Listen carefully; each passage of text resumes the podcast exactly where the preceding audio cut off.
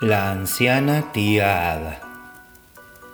Cuando fue muy viejecita, tía Ada se fue a vivir al asilo de ancianos. Compartía una pequeña habitación de tres camas con otras dos viejecitas tan ancianas como ella. Tía Ada escogió inmediatamente una butaquita que estaba cerca de la ventana y desmenuzó una galleta seca sobre el alféizar.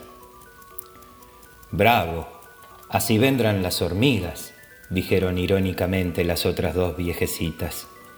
Pero en cambio, llegó un pajarillo del jardín del asilo, picoteó muy contento la galleta y se marchó. Ya ves lo que has conseguido, murmuraron las viejecitas. Se lo ha comido y se ha ido, igual que nuestros hijos, que se fueron por el mundo, vete a saber dónde, y ni se acuerdan ya de nosotras que los criamos. Tía Ada no dijo nada pero todas las mañanas desmenuzaba una galleta seca sobre el alféizar de la ventana y el pajarito venía a picotearla. Siempre a la misma hora, puntual como un jubilado, y había que ver lo nervioso que se ponía cuando no la encontraba preparada.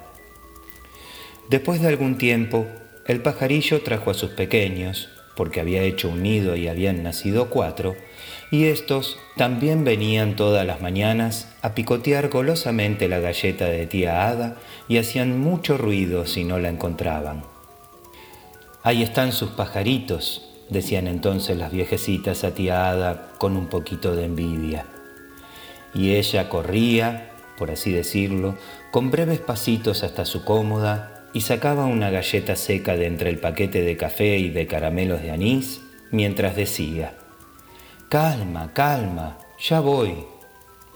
Ah, murmuraban las otras viejecitas, si bastara con poner una galleta seca en la ventana para que regresaran nuestros hijos.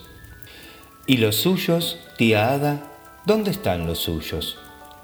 La anciana tía Ada ni siquiera lo sabía. Quizás en Austria, quizás en Australia, pero ella parecía imperturbable.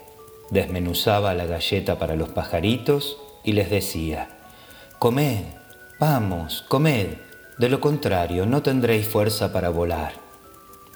Y cuando habían terminado de picotear la galleta, Vamos, marchaos, ¿a qué esperáis? Las alas están hechas para volar. Las viejecitas meñaban la cabeza y pensaban que tía Ada estaba quizá un poco chiflada, porque además de ser vieja y pobre, encima hacía regalos y no pretendía siquiera que le diesen las gracias. Luego, la anciana tía Ada murió, y sus hijos no se enteraron hasta cierto tiempo después, cuando ya no valía la pena hacer un viaje para asistir a los funerales.